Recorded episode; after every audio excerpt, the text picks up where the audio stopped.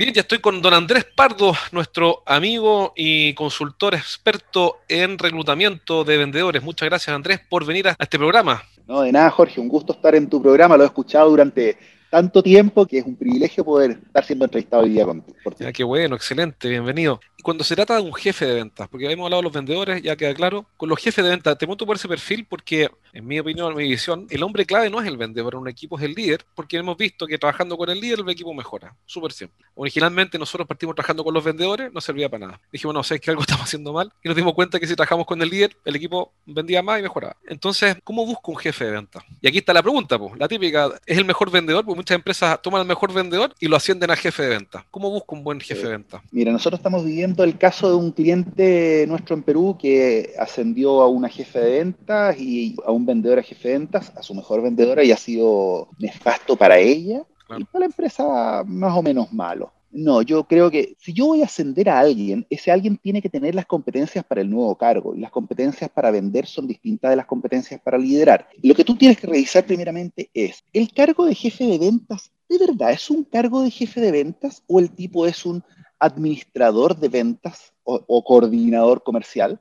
Porque, ¿qué entiendo yo por jefe de ventas? Un jefe de ventas es alguien que ejecuta acciones y está con el equipo en la batalla para que el equipo genere mejores resultados. Pero me toca mucho ver que realmente los que se dicen o los que tienen el cargo de jefe de ventas realmente son los que llevan la papelería, los que coordinan cosas, pero trabajar con sus vendedores, huevo, no trabajan con los vendedores no los entrenan, no los forman, solo los controlan. Entonces, creo que esa es la primera definición que tú tienes que tomar. ¿Qué quiero tener? ¿Qué necesito? Ahora, si me preguntas a mí qué necesitas, necesitan habitualmente las empresas un supervisor que forme vendedores, que acompañe vendedores. ¿Y, cuáles, son las competencias? Porque tú hablaste recién de las competencias, que todo el sitio del mundo, las competencias para dirigir un equipo no son las mismas competencias que para vender, pues no tiene nada que ver. Uno lo ve en el fútbol, no me gusta mucho el fútbol, la verdad es que me enteré hace poco porque perdió Chile con Venezuela, no lo vi el partido, entonces ese es mi nivel de conocimiento. Sin embargo, he visto casos de jugadores que fueron extraordinarios y cuando tuvieron que entrenar el equipo eran un desastre. Y otros casos eh, al revés, tipos que jugando la pelota nadie se enteró. Yo no sé de fútbol, yo ya lo advertí, así que capaz que aquí los conocedores me quieran excomulgar. Pero creo que Pellegrini, si no me equivoco, creo que pasó medio desapercibido. No es que marcó la historia. En Chile no hay un antes y un después de Pellegrini. Sin embargo, parece que como entrenador es muy bueno. No sé si Marcelo Bielsa, no sé. ¿Pasa algo parecido con los vendedores o no? Es decir, no porque fue vendedor va a ser buen entrenador y viceversa. Eh, esa es la pregunta del millón. Mira, ¿Cuáles son las eh, competencias entonces para un entrenador? En primer lugar, el tema de las competencias tiene niveles. Por ejemplo, un jefe de ventas probablemente va a tener más competencias directivas, más de ejecución, y un gerente de venta va a ser más estratégico. Entonces, las competencias que yo te voy a comentar también tienen distintos niveles y por lo tanto el nivel de profundidad va a estar dado por la industria en la que nos encontremos, por el tamaño del equipo, por la estructura que tenga el área comercial. Pero, por ejemplo, una competencia que es cardinal es la autonomía. En el fondo es la capacidad de actuar frente a oportunidades o problemas presentes y crear oportunidades o minimizar los problemas potenciales. Uno espera que el que esté en el cargo de jefatura sea capaz de identificar si estamos próximos a perder una cuenta, si estamos próximos a ganar una cuenta y si necesitamos tomar cierto tipo de medida como compañía para poder apoyar esa gestión. Entonces, autonomía. Eh, normalmente los jefes de venta no debieran tener un jefe que esté arriba diciéndole qué es lo que tienen que hacer. La segunda, que es evidente, es el manejo del equipo. Es decir, trabaja para poder generar un sistema más efectivo para poder mejorar el desempeño del grupo. Es una persona que no está mirando su propio déjame, desempeño. Déjame, entender una cosa, ah. pero cuando hablamos de mirada de procesos para ser más efectivo, yo pienso más en el gerente de venta o también en el jefe de venta. Ahí tú, ah, ¿qué opinas? Es bastante parecido. El gerente de ventas necesita ser más autónomo todavía, porque lo controla con suerte el gerente general una vez a la semana en una reunión de gerentes, una cosa así. Así que en realidad son competencias que vamos a poder encontrar en ambos, pero en niveles Claro, pero en niveles diferentes. Es decir, es natural que un perfil más alto, quizás una persona más preparada, tienda a tener una mirada más macro, del macro proceso de venta, etcétera. Y claro, y por ejemplo, de las cosas que vamos a encontrar en un gerente es la capacidad para tomar decisiones. Y en el caso de un jefe de ventas, no probablemente no vamos a encontrar un jefe de venta con la capacidad de tomar el mismo tipo de decisiones, ¿te das cuenta? Entonces, a nivel de autonomía, claro, un gerente full autonomía. A nivel de jefe de venta, autonomía, pero con cierto nivel de control por parte de su jefatura que va a ser más directa. Manejo de equipo, te mencionaba una segunda competencia que es sumamente relevante y que tiene que ver con la capacidad de hacer que el equipo trabaje. O sea, un jefe de ventas lo que tiene que estar identificando, hoy en día el modelo de liderazgo que se busca es el modelo situacional, donde es el jefe el que se adecua a las características del equipo y no que es el jefe el que le dice a todos, ya, yo quiero puros rubios, ojos azules de la Universidad Católica, de tales edades y tal género. No, entonces tú, dentro de ese rol de articulador del equipo y definidor o propositor de las estrategias de comercialización de la compañía, lo que tú tienes que hacer es buscar, identificar cuál va a ser el tipo de camino. O sea, ¿cómo nos vamos a dividir el territorio? ¿Voy a asignar a vendedores a las cuentas más importantes? ¿Voy a tener vendedores que estén abriendo otras cuentas o todos van a hacer de todo? Entonces, ese manejo de equipo tiene distintos niveles de desarrollo dependiendo del cargo. Hay empresas, por ejemplo, que del gerente general o del gerente de proyecto depende de ventas y no hay una gerencia de ventas. Si hay una gerencia de ventas es más sencillo, el manejo del equipo. Dentro del manejo del equipo están también las variables motivacionales. O sea, estoy frente a un motivador innato, es alguien que tiene que preocuparse por generar motivación y eso tiene que ver un poco también con la empresa. Vendedores que son más técnicos y no tanto vendedores de oficio, tienen algunos motivadores que son distintos, o sea, se sienten bien, por ejemplo, desarrollando productos, soluciones. Vendedores, por ejemplo, como nos pasa a nosotros en la industria inmobiliaria, son habitualmente vendedores que van más por una zanahoria muy concreta. La plata y el reconocimiento son los dos elementos. Entonces, el gerente tiene que tener la capacidad de ver también qué motivadores articulan a su equipo.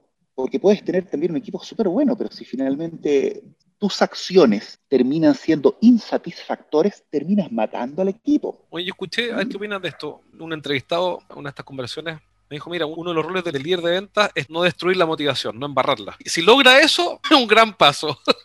Estoy de acuerdo particularmente aquí en Chile, porque fíjate que los generadores de la teoría de motivación que más se utiliza es la de Herbert, que era un psicólogo que ya falleció, por lo que entiendo. Y Herbert lo que decía es que existen satisfactores e insatisfactores. Y lo interesante de su teoría es que lo que genera satisfacción no necesariamente genera insatisfacción. Me explico. Las lucas. Se refiere a que no hay paridad. No es que más plata motive y menos plata desmotive. Exactamente. Eh, no es un continuo. Por eso lo denomina factores de satisfacción y otro grupo de factores de insatisfacción. Y fíjate que eso hay un test que es bien interesante, que uno lo aplica en una capacitación y tú te das cuenta cómo se repiten que los factores que generan insatisfacción, efectivamente por esas personas que realizaron el test, son vistos también como factores de insatisfacción y no como de satisfacción. Pero déjame colocar un ejemplo para que quede súper claro. Si la palmada en el hombro está presente, genera gran satisfacción, pero gran satisfacción. Si la palmada en el hombro no está presente, la gente no se cambia de pega. ¿Genera insatisfacción? Sí, pero el comentario es, no, hay que acá como que no se reconoce mucho, pero el sueldo es bueno, pero el clima es bueno. Entonces, genera gran satisfacción y genera poquita insatisfacción. Es como, pucha, que lata que no sea distinto, pero bueno, si uno viene a trabajar para etcétera. Cosas que generan gran insatisfacción y no satisfacción. Y esto tiene que ver con los líderes, las políticas de las compañías. O sea, es habitual decir, no, pues, los vendedores, no, si el gerente de desarrollo no tiene ideas, puras tonteras porque no está conectado con la realidad de los clientes. Insatisfacción, verdad, o sea, la guata se te estruja de la molestia. Y cuando las políticas son buenas, es como, no, está bien, pues son buenas, pero no andan saltando por la vida por lo buenas que son las políticas. No andan haciendo grandes alabanzas a las políticas. Lo importante es que no sean un estorbo. Exactamente. Entonces, efectivamente, en nuestro país, donde los líderes no son grandes motivadores, donde muchas veces las jefaturas de venta no están metidas en la venta y por lo tanto no saben necesariamente bien qué es lo que pasa con los clientes, a mí me parece muy buena frase también, en realidad basta con que no estorbes, porque muchas veces los jefes estorban. Oye, yo veo, ¿qué opinas tú en general? Esto no es que tenga un estudio, pero en general, muchos gerentes de venta y muchos jefes de venta en la oficina, aire acondicionado, rico para el verano, calentito en invierno, oficinas grandes, ¿ah? bonitas, harta oficinas, poca calle. ¿Ves eso o soy yo nomás que ves eso? No, absolutamente. Lo que pasa es que ser vendedor y estar en la calle es muy cansador, Tú llegas sudado. es verdad. Literalmente, literalmente con la espalda pegada, con la espalda pegada, lo siento. Bueno, y por eso nuevamente la analogía del buen caballo es verídica, porque el buen vendedor suda, o sea, el buen vendedor siempre corre a 100. Supongamos que un gerente general te está escuchando y dice, ok, me, te encuentro toda la razón Ya, ¿qué le digo a mi gerente de ventas o a mi jefe de ventas? Que vaya a la calle, ¿cómo? ¿Dónde? En la calle, entiéndase si es que hay restricciones de desplazamiento por internet, será por Zoom o Meets o Teams o cualquiera de esas cuestiones, ¿qué es lo que tiene que hacer? O sea, me refiero, el gerente general escuchó esta entrevista, y dice, no, se la compro a Andrés. Ok. Oye, jefe de venta, quiero que completa la oración. ¿Ahí qué es lo que debería decirle? Perfecto. Quiero que te prepares, que te instruyas, que te capacites para ser capaz de ser un líder coach, para poder saber qué es lo que tienes que hacer en terreno con tu equipo. Y quiero que hagas un programa en el cual, depende del tamaño del equipo, pero un 30% de tu tiempo, un 40% de tu tiempo lo destines a acompañar a tus equipos que conozcas a los clientes de tus equipos, que conozcas el dolor de tus clientes y que de pasada conozcas más a tus vendedores para ir coacheándolos. Así que eso es lo que primero deberías un Perfecto. Si eres el gerente de una empresa de ingeniería, consultoría, coaching, tecnología o servicios para empresas, entonces este mensaje es para ti. Cada semana entreno a un grupo de gerentes en vivo. En estas sesiones aprende las estrategias más efectivas que conozco para hacer crecer sus negocios y siempre terminan la clase con ideas prácticas para implementar rápidamente. Y la buena noticia que tengo es que cada semana voy a sortear un asiento para una de estas clases sin costo. Regístrate ahora en eduventas.com y postula para participar en una sesión. Pide un cupo en eduventas.com. Nos quedan 10 minutos y me gustaría sacarte de ese tema que es una de las especialidades de tu empresa y hablar de una que lo encuentro entretenidísimo. Es bien atractivo el tema que es el Mystery Chopper. Lo encuentro genial. La otra vez me pidieron, a mí quisiera, me piden cada cosa. Yo creo que tengo un problema de posicionamiento porque me piden cuestiones que no hago. Yo no sé hacer Mystery Chopper. Claro, ¿qué tengo que ver yo con eso? No es mi especialidad o quizás yo tengo hiperfoco, puede ser que me focalice en una cuestión. Bueno, ¿qué es el Mystery Shopping? ¿Para qué sirve? ¿Y para qué le sirve una empresa B2B? Porque normalmente esto del cliente incógnito, para los que no están escuchando, cliente incógnito, bueno, alguien va y mide el proceso, ve cómo funcionan las cosas en la práctica, no en la teoría. ¿Qué es? y cómo lo podría aplicar alguien del mundo B2B o industrial business to business. Perfecto. Bueno, ¿qué es? En el fondo es una simulación donde tú expones a un vendedor tuyo a un cliente que realmente tiene todas las competencias y tiene todas las necesidades y está preparado para actuar como cliente. Y eso te permite medir cómo está tu proceso. Yo entendería que una empresa debiera tener protocolos, protocolos de las preguntas que tiene que hacer un vendedor, de cómo ofrece, por ejemplo, a lo mejor llevar la máquina allá. Depende, como siempre, de la industria. Pero en el fondo es tú quieres ver cómo se comporta tu vendedor y no con el objetivo de despedirlo, no con el objetivo de retarlo, sino con el objetivo de mejorar tu proceso y de definir dónde existen gap de mejoras. Entonces, el Mystery Chopper se usa mucho, como te decía yo, nosotros trabajamos fuerte en la industria inmobiliaria de Chile y Perú, y se usa mucho porque, igual que en el B2B, el vendedor anda solo. O sea, tú tienes una sala de venta en Coquimbo y el gerente tiene su casa metida en Santiago. Pues, entonces, tú necesitas saber cómo se está comportando ese vendedor. Entonces, hay dos cosas. Una de ellas tiene que ver con el apego a los protocolos y otra tiene que ver con te diría que es como el empuje que hace el vendedor para que la venta avance, porque tú puedes encontrar ciertos apegos al protocolo en alguien. Por ejemplo, por decirte una tontera, llega, a ver, ¿cómo estructura la entrevista? ¿Busca generar una entrevista en el llamado telefónico del lead? Sí. ¿Hace las tres preguntas al lead para poder categorizarlo y para saber? Sí. Perfecto, listo. ¿Armo la reunión? Sí, listo. ¿Llega ese día a la hora? No llegó a la hora. Chuta, ¿Cuánto rato llegó? llegó 40 minutos después. Después, llegó con lo que acordó, se acordaba de lo que habían conversado, hizo las preguntas en terreno, identificó si esa persona era el foco de influencia, el de necesidad, etcétera, o simplemente apretó play, sacó el catálogo, apretó play y empezó a contar producto tras producto.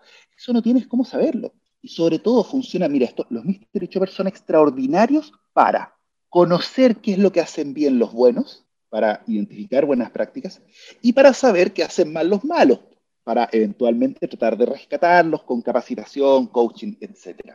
Y a los que tienen un desempeño normal, yo diría que no es necesario meterles tanta intensidad en un Mystery Chopper, salvo que tú quieras tener una línea base. Pero supongamos que un cliente nuestro que vende máquinas para la construcción, nuestros clientes son básicamente empresas de ingeniería, de tecnología o de equipamiento, eso es como lo típico. Perfecto. Y, yo, y uno de mis clientes está escuchando y dice, ya, genial, pero yo vendo generadores o tableros eléctricos o vendo grúas o tecles. Tengo un cliente que vende tecles. ¿Qué hago? Mando Mystery Chopper, ¿cómo? ¿Cómo funciona? ¿Cómo funcionaría?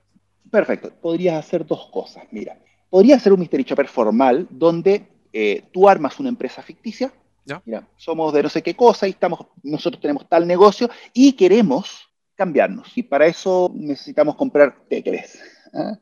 Entonces, oye, ¿qué te parece? Nosotros tenemos la oficina súper lejos, pero yo voy a estar el día martes en Ciudad Goyenechea. ¿Qué te parece si nos juntamos en el Taeli para que me conté un poco de la oferta de ustedes? Listo. Entonces, conozco una industria. Mira, nosotros tenemos una consultora de recursos humanos y sabéis que queremos comprar unos generadores. Mira cómo puede llegar esto. Necesitamos comprar unos generadores porque vamos a colocar en la zona de Chiloé un campamento donde vamos a llevar a las empresas a vivir experiencias extrasensoriales y para que los vendedores más, vendan más, los vamos a comunicar con los marcianos. claro, claro. Entonces, ¿por qué no podría una consultora querer comprar un generador? Entonces, tú armas, armas un mono lo armas muy bien, obviamente, lo armas muy bien, para que, para que sea muy creíble. Lo echas a andar nomás, y después agradece, oye, ¿sabes que decidimos otra opción? Y ves también qué fue lo que hace el vendedor cuando le dijiste que decidió otra opción. Entonces, ¿Y ¿qué hace ya? Ok, tienes el resultado y después tú le transparentas al vendedor, o en realidad esas cosas te las guardas un poco y dices, oye, mira, la verdad es que analizamos, uno de tus clientes durante los últimos tres meses fue un mystery shopper. ¿Cómo se maneja ahí eso? Mira, es bien relativo, es bien relativo, depende de los resultados, depende ah, de lo que tú busques conseguir. O sea, si tú conseguiste buenos resultados, tú puedes revelarle a tu equipo. Algo me quieres comentar tú, Andrés, sobre la búsqueda de talento, para ir cerrando. Te diría que siempre es importante tener como una cantera de formadores, de personas en formación, similar a lo que pasa con los equipos de fútbol. Cuando tú tienes un equipo donde tienes gente buena, donde tienes gente que tiene desempeños normales y tú estás cómodo con ellos, y tienes gente que no, no está muy cómodo, de repente conviene que más que salir a buscar estrellas, tú seas un formador de estrellas. Y eso significa salir a contratar muchas veces gente que tiene potencial, que por lo tanto es barata, y que tú la terminas formando a tu pinta y que se transforman en personas que tienen desempeño súper potente, pero además que están súper camiseteadas porque les diste la oportunidad. Gran punto. y además, eh, no vienen con mañas, como nos ha tocado ver. No vienen con mañas. Gran punto. Así que ese te diría que es también un buen consejo para cuando estáis con equipos ya más o menos formados. Te lo agradezco mucho, es un gran consejo y ese rol de formador yo creo que es parte del rol del jefe o el líder del equipo de venta, es formar a su gente, solo que, buen punto el tuyo, ahora es hacerlo con miras a formar a alguien para el futuro, para un año más, dos años más. Hemos visto casos que un asistente de ventas termina siendo un gran vendedor, pero hay que hacerlo de forma consciente para que el tipo se desarrolle. Súper buen consejo. Andrés, si uno de nuestros auditores está escuchando este programa y dice, me gustaría que Andrés y su equipo me ayuden a contratar vendedores, ¿cómo te puede contactar? Perfecto, www.andrespardo.cl o andrés.andrespardo.cl, ahí está nuestro correo. Somos expertos en selección y además nuestros servicios tienen garantía y muchas veces uno termina dando una asesoría bastante más completa que solamente buscar una persona. Estoy encantado de ayudar a tus clientes. Excelente. Entonces, en andrespardo.cl te pueden contactar. Y la especialidad de la casa, el menú tiene una especialidad y esa es vendedores y jefes de venta también. Pregunto respecto a líderes de equipos de venta. Sí. sí, hasta jefes de venta en general nosotros buscamos, pero nuestra especialidad son esos dos cargos. ¿Te gusta meterte en problemas? Y vendedores. Pero es que llevo 26 años trabajando en eso. claro, claro, tengo un máster en venta, ah, estoy terminando mi primer libro sobre venta. Eso, ¿cuándo sale el libro y de qué se trata? yo te diría que sale los primeros días de enero, ya. estimo, y se trata acerca de la videollamada como herramienta de venta más allá de la pandemia. Excelente. No tiene el título definido, pero en el fondo creo que la videollamada llegó para quedarse. Te cuento así a la rápida. He tenido tres consultas médicas entre la semana pasada y esta, las tres por telemedicina. Y yo puedo ir a la clínica, pero ¿para qué? ¿Para qué? Mejor en polera como estamos ahora hace calor. Oye, la, calidad. Exacto, fantástico. Entonces, los primeros días del próximo año vamos a tener tu libro y me imagino que ese libro se va a poder encontrar también en tu página web, me imagino. Sí, por supuesto, va a ser descargable. Es bien probable que más que tener un precio, tenga un aporte voluntario a una vendedora que nosotros colocamos y ah, está con un cáncer bien complejo. Ah, qué, probablemente buena iniciativa. con donación. Fantástico, qué buena iniciativa, qué gran idea en vez de vender el libro, porque estoy preparando mi próximo libro, claro, buena idea. Un aporte del fondo de otras personas. Excelente, súper buena iniciativa, te felicito por tu libro. Aporte, bueno, gracias, que estás haciendo. un gusto. Igualmente, siempre es muy grato conversar contigo. Un gusto de volver a verte. Y te agradezco las clases gratis, yo tomé nota aquí y ahora aprendí un montón de cosas nuevamente contigo. Un abrazo, Andrés. y si alguien quiere contactarte, entonces lo puede hacer en, en andrespardo.cl.